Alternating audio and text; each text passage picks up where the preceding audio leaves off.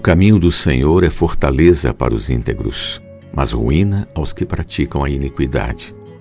Provérbios capítulo 10, versículo 29.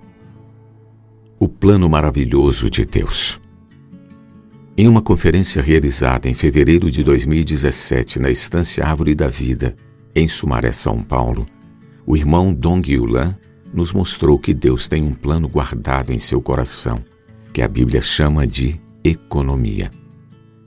A palavra grega para economia é oikonomia, que é composta de oikos, que significa casa, e nomos, que significa lei.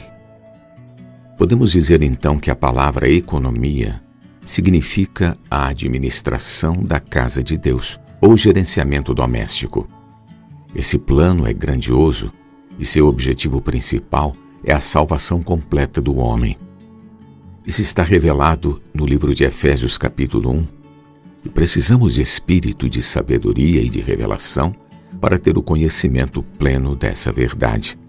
Efésios, capítulo 1, versículo 17.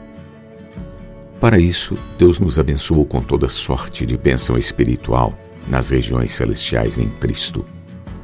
Deus Pai nos escolheu antes da fundação do mundo e ainda nos predestinou para sermos seus filhos para herdar o seu reino.